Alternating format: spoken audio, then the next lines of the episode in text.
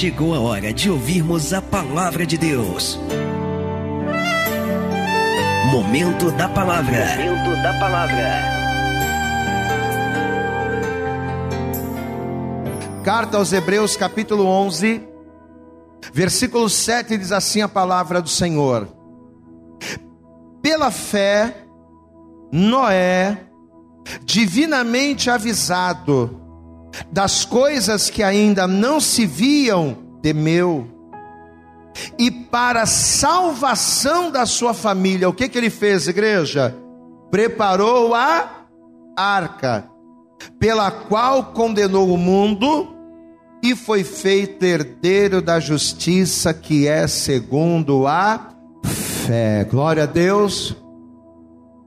Ao preparar a arca, presta atenção aqui.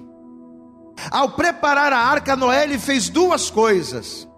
Ele matou dois coelhos numa cajadada só. Ao preparar a arca, ele salvou a sua família, salvou a sua casa, e ao mesmo tempo ele condenou o mundo. Por quê? Porque as pessoas viam Noé preparando a arca, as pessoas viram o testemunho do Noé ao preparar aquela arca, dizendo: Olha, o juízo está vindo. Eu não estou preparando essa arca aqui à toa. Eu não estou preparando essa arca aqui para me divertir, não. Eu estou preparando essa arca porque um juiz de Deus está vindo. Mas as pessoas não deram ouvidos, pelo contrário. As pessoas até caçoaram do Noé, provavelmente porque Noé estava construindo uma arca no deserto, onde não, onde não tinha mar. Então Noé, ao construir a arca, ele estava fazendo duas coisas: primeiro, salvando a família, e segundo, ao mesmo tempo, ele estava condenando, por intermédio daqueles que viam e não acreditavam, ele estava condenando aqueles que não creram. Amém?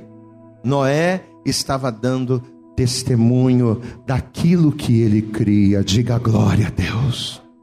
Esta palavra vai falar tremendamente com a gente acerca disso. Eu vou ler de novo. Estamos em Hebreus capítulo 11, versículo de número 7. Pela fé, Noé, divinamente avisado das coisas que ainda não se viam, temeu. E para a salvação da sua família, preparou a arca pela qual condenou o mundo e foi feito herdeiro da justiça que é segundo a fé. Deixa eu fazer uma pergunta, você acredita que Deus ele quer não só salvar você, mas você acredita que Ele quer também salvar a tua família?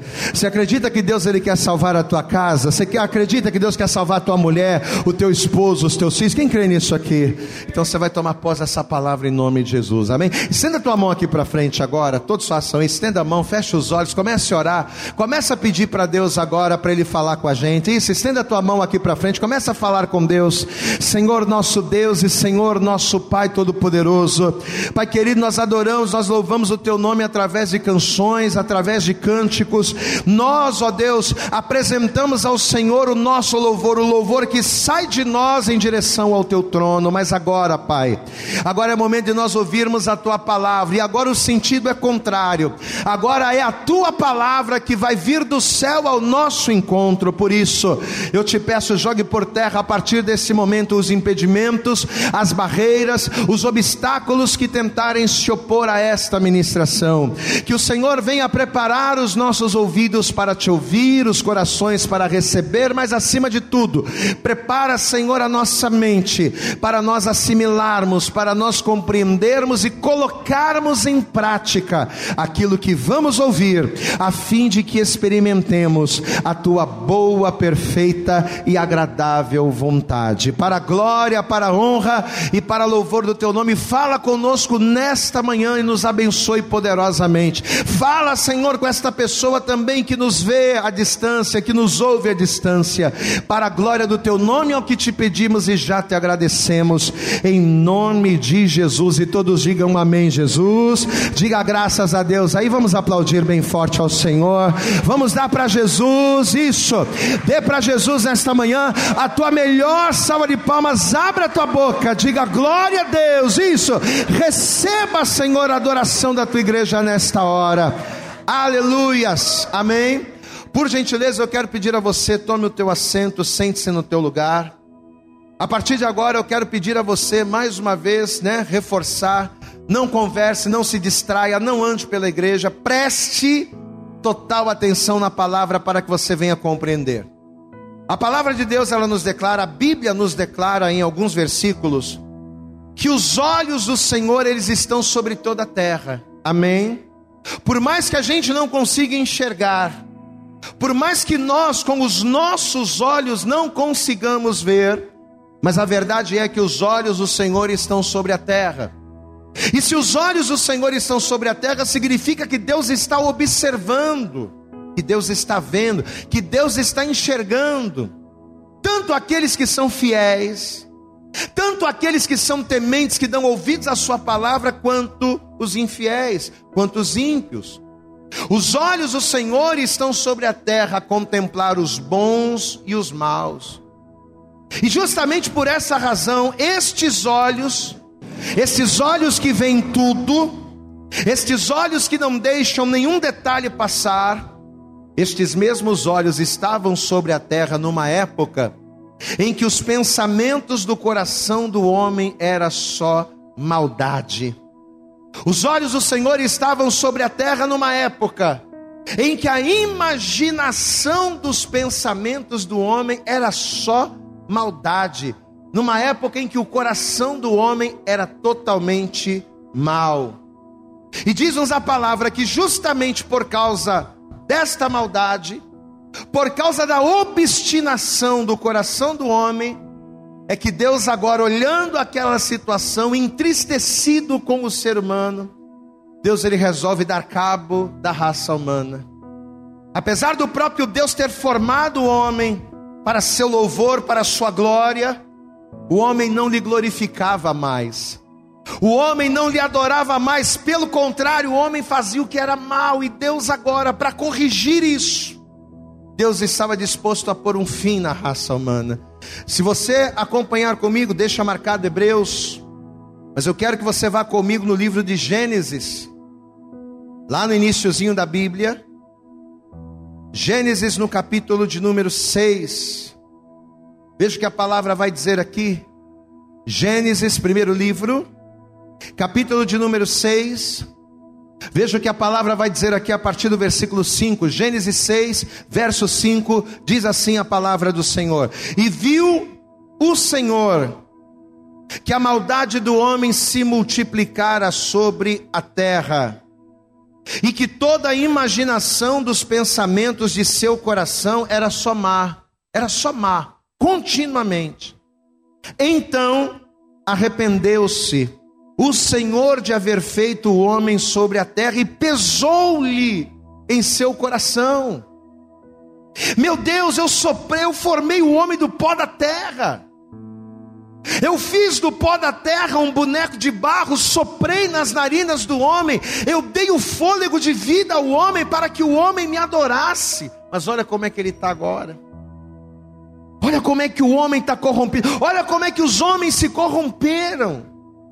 Versículo 6: Então arrependeu-se o Senhor de haver feito o homem sobre a terra e pesou-lhe em seu coração, e disse o Senhor: Destruirei o homem que criei de sobre a face da terra, desde o homem até o animal, até o réptil, até a ave dos céus, porque me arrependo de os haver feito. Amém, amados? Então veja que por causa dos pecados, e agora eu quero que você olhe para cá, por causa dos pecados do homem, Deus agora estaria mudando as suas atitudes que até então eram de misericórdia, né? Porque Deus estava vendo a maldade, Deus estava vendo o pecado, Deus estava vendo que o homem estava se corrompendo, mas até então Deus estava dando corda. Só que a coisa chegou num ponto tão insustentável que Deus ele disse: "Espera aí, eu vou mudar de atitude". Então agora de uma atitude de misericórdia, Deus agora vai passar a ser um Deus de juízo sobre os um Deus de correção. Diga comigo, Deus, diga bem alto, diga Deus é um Deus que corrige. Você sabe que a forma de Deus amar é completamente diferente da forma do homem.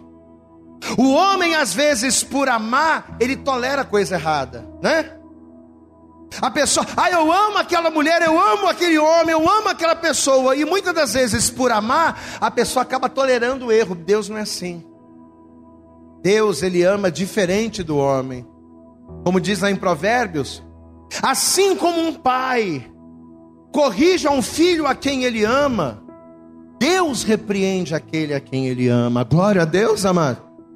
Eu amo você, meu filho, mas se você estiver errado, eu te mando para o deserto. Eu amo você, minha filha, mas se o teu coração for mal, se você estiver fora da palavra, eu te mando para o cativeiro. Porque apesar de Deus amar, Deus não passa a mão em cima do erro, não. Deus não faz carinho, Deus não vai passar a mão, não vai acobertar o pecado, não. Deus corrige, diga glória a Deus. O amor de Deus, ele é diferente do amor do homem. E Deus estava vendo a maldade do coração do homem. Deus estava vendo os seus pecados. Só que o grande detalhe, e essa é a parte boa, porque os olhos do Senhor, estando sobre a terra, Ele vê o que a gente faz de mal, Ele vê o que a gente faz de errado, mas os olhos do Senhor, estando sobre a terra, também vê o bem, amém? Então, assim como os olhos do Senhor estavam vendo a maldade e a obstinação do homem, pelo fato destes olhos sondarem a terra, eles também estavam vendo no meio de toda aquela iniquidade, no meio de toda aquela desobediência, os olhos de Deus também vão enxergar Noé. Glória a Deus, igreja. Deus estava vendo todo mundo fazendo tudo errado. Deus estava vendo todo mundo se corrompendo, todo mundo se prostituindo, todo mundo fazendo maldade, mas Deus também estava vendo aquele que, mesmo no meio de um povo corrompido, se mantinha fiel. Aquele que, apesar de viver numa geração corrompida, apesar de viver numa geração má, numa geração que não contribuía para que ele fosse uma bênção, porque se todo mundo fazia o que era errado, você fazer o que é certo, você é diferente, é ou não é verdade? Todo mundo faz tanto o que é errado que quando uma pessoa faz o certo, as pessoas até espantam. Todo mundo é tão desonesto, todo mundo é tão corrupto, que quando uma pessoa tem uma atitude de honestidade, ela é vista como um ET. Porque para as pessoas, aquilo que é certo é aquilo que todo mundo faz.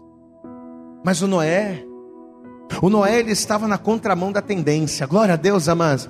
Ele andava na contramão do fluxo. Você sabe tem uma frase, não sei de quem é essa frase, eu li um dia, achei isso interessante. Uma pessoa escreveu dizendo o seguinte: que o errado continua sendo errado, mesmo que todo mundo esteja fazendo. E o certo continua sendo certo, ainda que muitos não estejam fazendo. Glória a Deus, amado. Não é porque todo mundo se corrompe, não é porque todo mundo faz o que é mal aos olhos do Senhor, que fazer o mal é bom, não. Não é porque todo mundo está fazendo errado, que está certo. Não. Ainda que todos estejam fazendo o errado, o errado não deixa de estar errado. E ainda que poucos façam o que é certo, aquilo que é certo continua sendo certo aos olhos do Senhor. Todo mundo estava fazendo errado, mas Noé disse: Eu não. Eu não, porque eu tenho princípios. Diga glória a Deus. Apesar de todo mundo se corromper, apesar de todo mundo fazer o que era mal, Noé agradava a Deus. E detalhe, hein? Olha aqui, detalhe. Noé era um homem que agradava a Deus. Noé era um homem que, segundo a palavra, vai andar com Deus. Noé era um homem que vai fazer a diferença e não tinha pastor para ensinar, não tinha Bíblia para mostrar, não tinha igreja para ele aprender. Olha que coisa tremenda.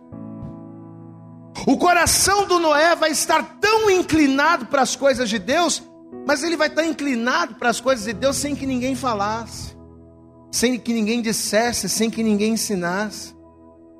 Amados, Deus vê tudo. Levanta a tua mão e diga: Deus, diga bem, Deus vê tudo. E às vezes isso traz um problema seríssimo para nós, sabe por quê? Porque apesar da palavra de Deus ensinar que nós devemos dar frutos, independente das circunstâncias, a desculpa muitas das vezes que nós damos para Deus de não sermos pessoas melhores é justamente as circunstâncias. A desculpa que às vezes a gente dá para Deus para não sermos melhores, para não sermos mais fiéis, para não sermos mais adoradores, é, justa, é justamente as situações. Ah, pastor, eu não estou orando, não, não estou não. Eu não estou lendo a palavra na minha casa, mas como é que eu vou ler a palavra na minha casa se ninguém é crente? Como é que eu vou ser fiel a Deus se na minha casa todo mundo, todo mundo é, é, é, é, louco, se todo mundo aí serve ao inimigo, se todo, se ninguém quer saber de Deus, como é que eu sozinho vou ser fiel dentro da minha casa? Ah, pastor, eu não prego a palavra no meu trabalho.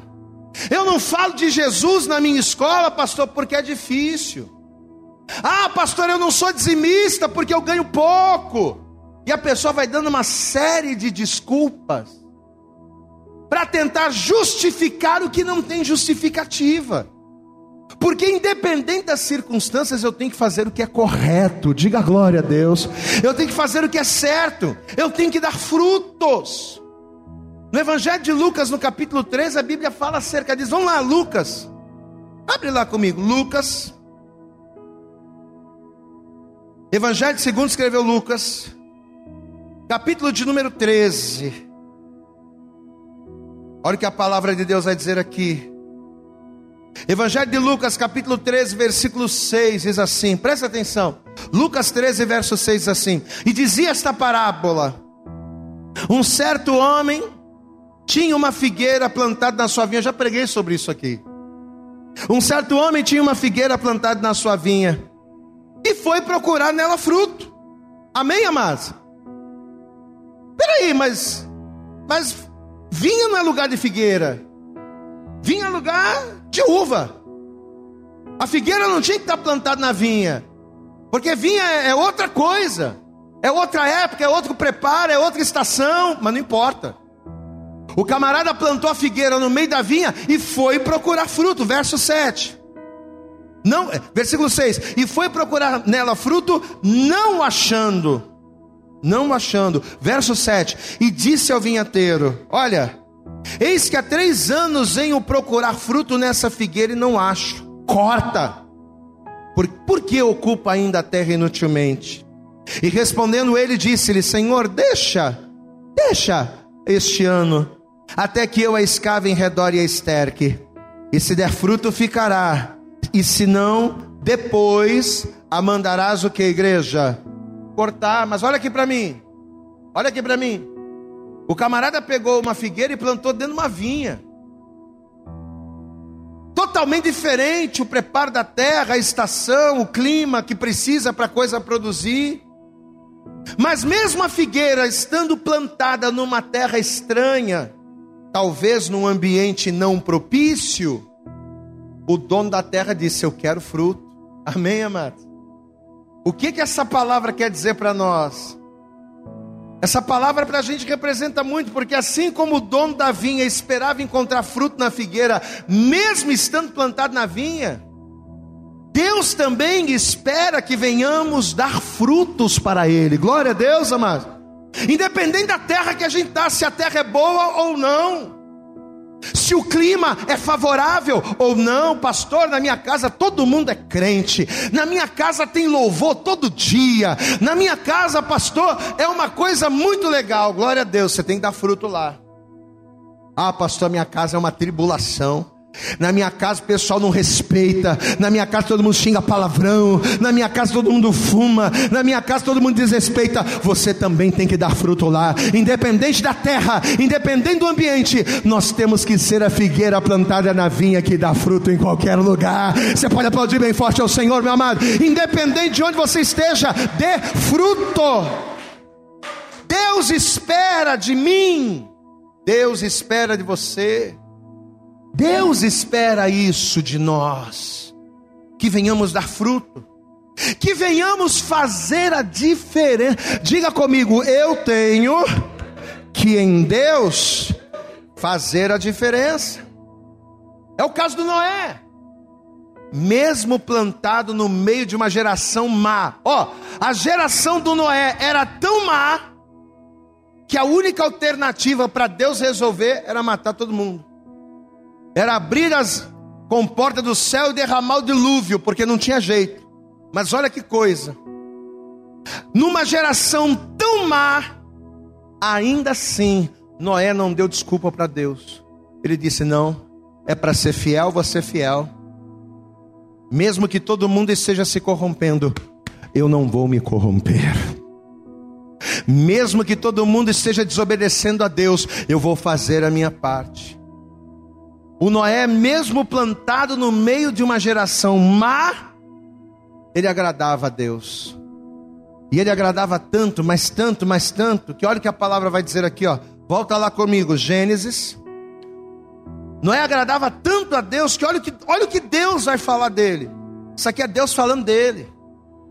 Gênesis, capítulo de número 6. Vamos para a palavra. Você encontrou aí Gênesis 6, dá glória a Deus aí? Aleluia, vamos lá. Gênesis capítulo 6, versículo 8 diz assim: Noé, porém, apesar da geração má, corrompida, do povo que não tinha compromisso, do povo que não tinha temor, não tinha respeito, tinha nada, Noé, porém, achou graça aos olhos do Senhor. Versículo 9: Estas são as gerações de Noé. Noé era homem justo e perfeito em suas gerações. Noé andava com Deus e gerou Noé três filhos, Sem, Cão e Jafé. A terra, porém, estava corrompida de diante da face de Deus e encheu-se a terra de violência. E viu Deus a terra, e eis que estava corrompida, porque toda a carne havia corrompido o seu caminho sobre a terra. Havia corrompido o seu caminho sobre a terra. Só até aqui, olha para cá. Olha que coisa. Você vê que o versículo 9 diz o quê? Que Noé era um homem, ju, diga comigo, justo. Diga bem alto, justo, reto em suas gerações e andava com Deus. Amém. Olha aqui para o pastor, olha aqui para mim. O segredo para que a gente dê fruto, independente da terra onde nós somos colocados, o segredo para nós fazermos a diferença, independente das circunstâncias, sabe qual é o segredo? Sabe qual é? É andar com Deus. Glória a Deus, igreja. Toda companhia, deixa eu dizer um negócio, deixa eu te ensinar uma coisa, olha aqui para mim, olha para mim, não olha para a Bíblia agora, não, olha para cá. Toda companhia toda companhia gera influências. Não tem aquele ditado que diz, um ditado antigo que diz assim: diga-me com quem tu andas e eu te direi quem tu és? Quem conhece esse ditado aqui? Isso é uma verdade. Por que, que esse ditado é uma verdade? Porque toda companhia gera influências. Por mais que você diga assim, ah, não tem nada a ver, eu sou crente, eu ando com fulano, eu sei que fulano não presta, eu sei que fulano faz tudo que é errado, mas não tem nada a ver. Ah, meu irmão, claro que tem. As pessoas com quem você anda, consciente ou inconscientemente, em algum momento da sua vida, elas irão te influenciar. Amém? Porque o ser humano ele possui esta característica. Diga comigo, o ser humano é influenciável. Você pode não cair hoje, mas se você está andando com a pessoa errada, você está andando uma hora, você vai acabar tropeçando. Ou você vai acabar tropeçando com ela, ou você vai acabar tropeçando por influência dela. Então, se eu tenho que ser influenciado por alguém, eu tenho que ser influenciado é por Deus, amém, amados? Se eu tenho que andar com alguém para que por alguém eu seja influenciado, que eu ande com Deus. Amado não era justo, era reto em suas gerações, sim, mas por quê? Porque ele andava com Deus, e por andar com Deus, sabe o que acontecia? Os pensamentos dele, os desejos dele, os conceitos dele eram influenciados por aquele com quem ele andava. Se eu ando com Deus, eu tenho intimidade com Deus, quando eu for tomar uma decisão, certamente eu vou pensar naquilo que Deus faria, porque eu ando com Deus e a companhia dele me influencia. Se eu tiver que fazer uma escolha na minha vida e eu tiver que decidir entre o caminho A e o caminho B, certamente eu vou me lembrar de Deus, porque eu ando com Ele, eu estou com Ele todo dia. Peraí, Ele é a minha influência. Não era um homem reto, não era um homem justo, por quê? Porque ele andava com o Senhor. E por ele andar com Deus e se permitir influenciado por Ele, é que Noé vai receber do próprio Deus algo que ninguém tinha. Noé vai receber da parte de Deus o plano da salvação. Glória a Deus, amado. O plano de salvação. Porque aquilo que a gente leu agora há pouco aqui, né? Que Deus ia desfazer o homem, que Deus ia destruir tudo, ninguém sabia disso aqui. Isso aqui era algo que estava no coração de Deus. Só que Noé era um camarada que agradava tanto a Deus que Deus vai revelar para ele algo que ninguém conhecia. Vamos para a palavra, capítulo de número 6, mesmo livro de Gênesis. Vamos lá. Gênesis, capítulo de número 6. Vamos ler a partir do versículo 13. Gênesis 6, verso 13. Então disse Deus a Noé: O fim de toda a carne é vindo perante a minha face, porque a terra está cheia de violência, e eis que os desfarei com a terra. Versículo 14: Faze para ti uma arca de madeira de gofer, farás compartimentos na arca e a betumarás por dentro e por fora. Verso 17: Porque eis que eu trago, eis que eu trago um dilúvio de águas sobre a terra, para quê? Para desfazer toda a carne em que há espírito de vida debaixo dos céus, tudo que há na terra expirará, mas contigo, diga glória a Deus, por causa de você, você que anda comigo, você que permite que eu te influencie, contigo que faz a minha vontade, que, que guarda a minha palavra, contigo estabelecerei a minha aliança e entrarás na arca, tu e teus filhos, e tua mulher, e as mulheres e teus filhos contigo, ou seja, você e a tua casa serão salvos. Você pode aplaudir bem forte ao Senhor. Era esta a promessa que Deus estava fazendo a Noé. Aleluias! Deus estava falando assim para Noé: olha para cá agora. Deus estava falando assim: Noé, Fala Deus. Não é? Você está vendo tudo isso aqui, ó? Você está vendo esse céu, essa terra, esses animais, tudo que está aqui, pois é. Tudo que está aqui vai perecer, porque eu vou abrir os céus e eu vou derramar uma chuva tão forte, tão abundante sobre a terra, que as águas vão cobrir a terra, e em tudo que há fôlego de vida vai perecer. Tudo isso aqui vai ser destruído. Mas você, glória a Deus, igreja, você que faz a diferença. Você está entendendo a palavra, amém? Você que faz a diferença. Enquanto todo mundo está fazendo tudo errado, você na tua geração faz a diferença. Não é porque todo mundo está fazendo tudo errado que o errado é certo. Não. Deixa todo mundo fazer o que está errado. Você faz a diferença. Pois é, não é? Você, por causa de você, você vai fazer uma arca de madeira e dentro dessa arca, além dos animais que eu vou escolher, vai entrar você, tua mulher, teus filhos e as mulheres teus filhos contigo, ou seja, a tua casa, a tua família. O meu compromisso é com você. Diga glória a Deus aí.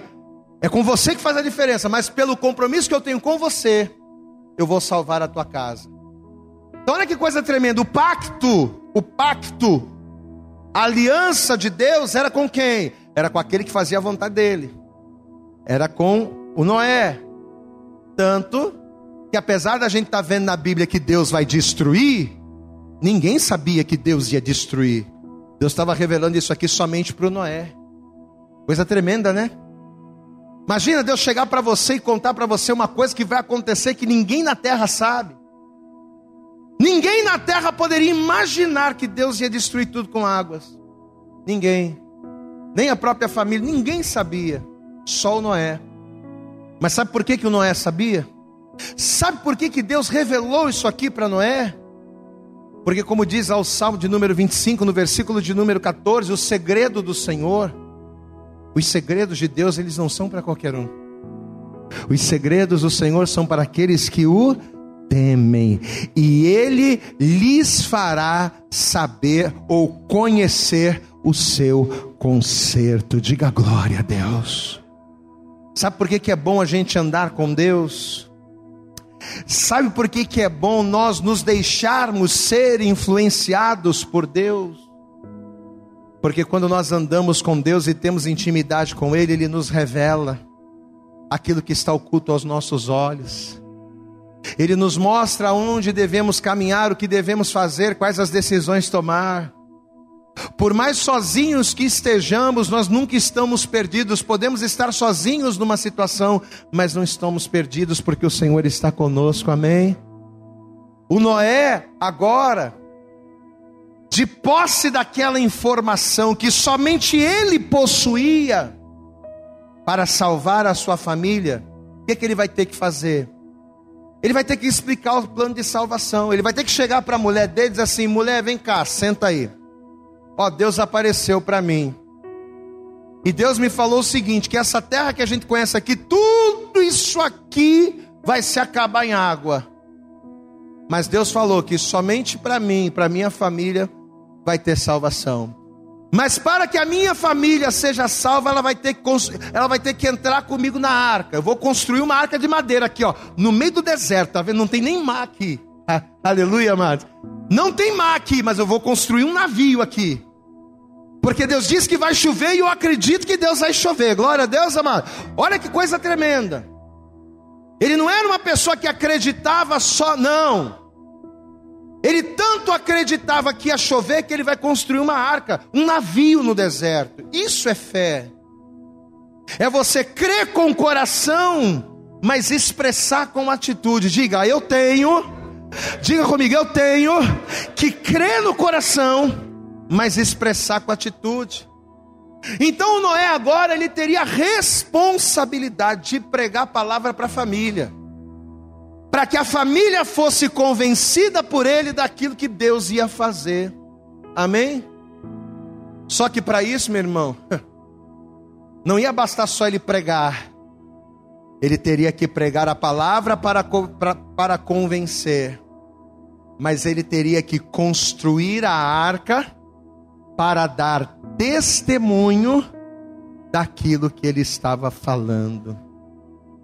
E é aqui que Deus ele quer falar também com a gente nesse, neste dia. Você sabe por que, que os familiares de muitos crentes não vêm para Jesus? Às vezes o camarada reclama, pastor, não dá para ser fiel a Deus porque na minha casa só tem ímpio. Ah, pastor, não dá para servir a Deus, não, porque lá na minha casa, lá no meu quintal, todo mundo é um monte de endemoniado, ninguém quer saber de Deus. Pois é.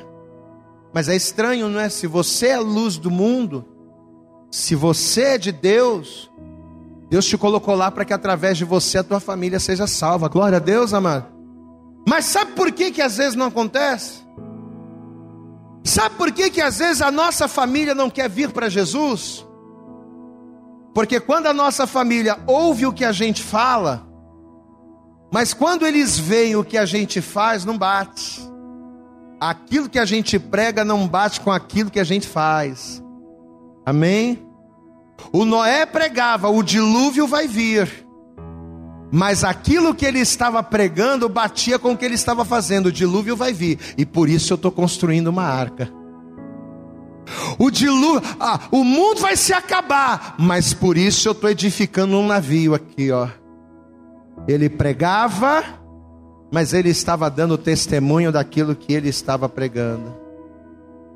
Amado, não adianta só você orar pelo teu familiar. Ah, eu vou orar. Pastor, eu tenho orado há tantos anos para o meu marido se converter.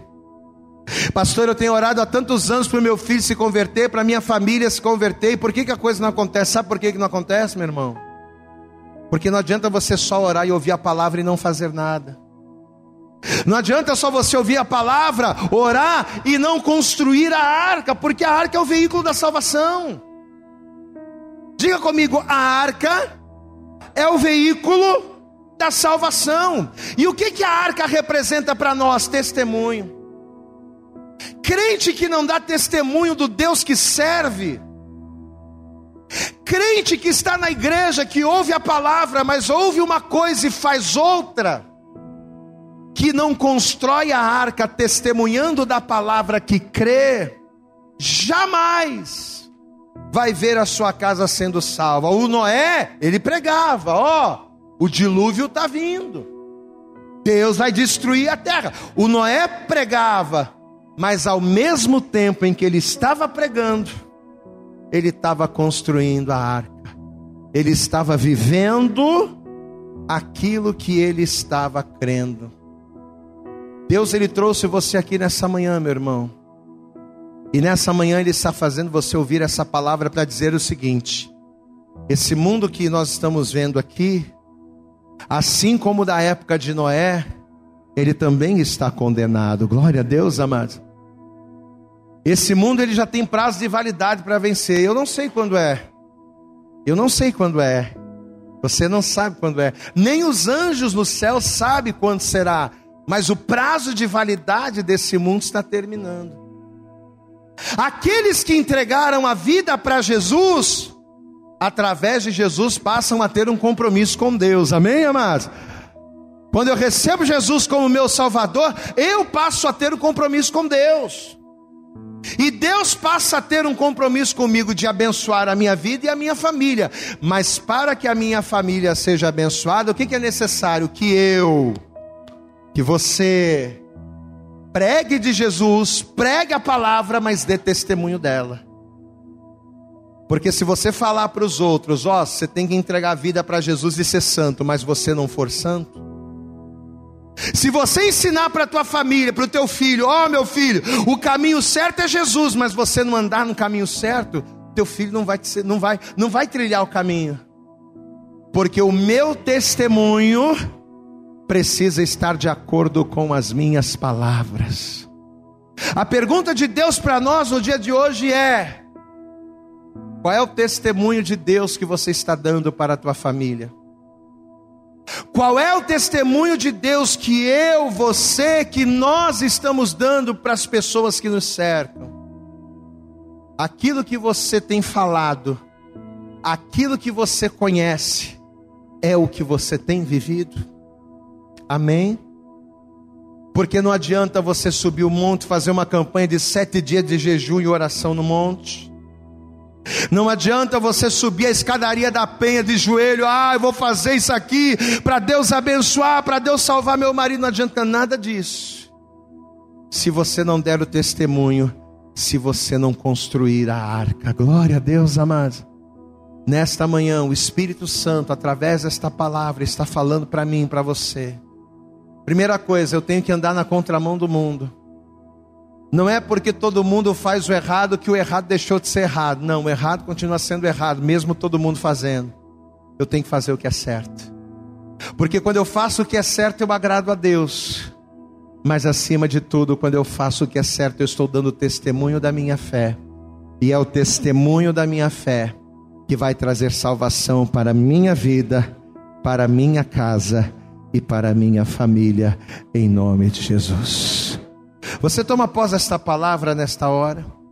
Você acredita que Deus, através desta palavra, está ministrando, está falando com você? Amém? Então eu queria pedir a você, por favor, se coloque de pé. Se coloque de pé.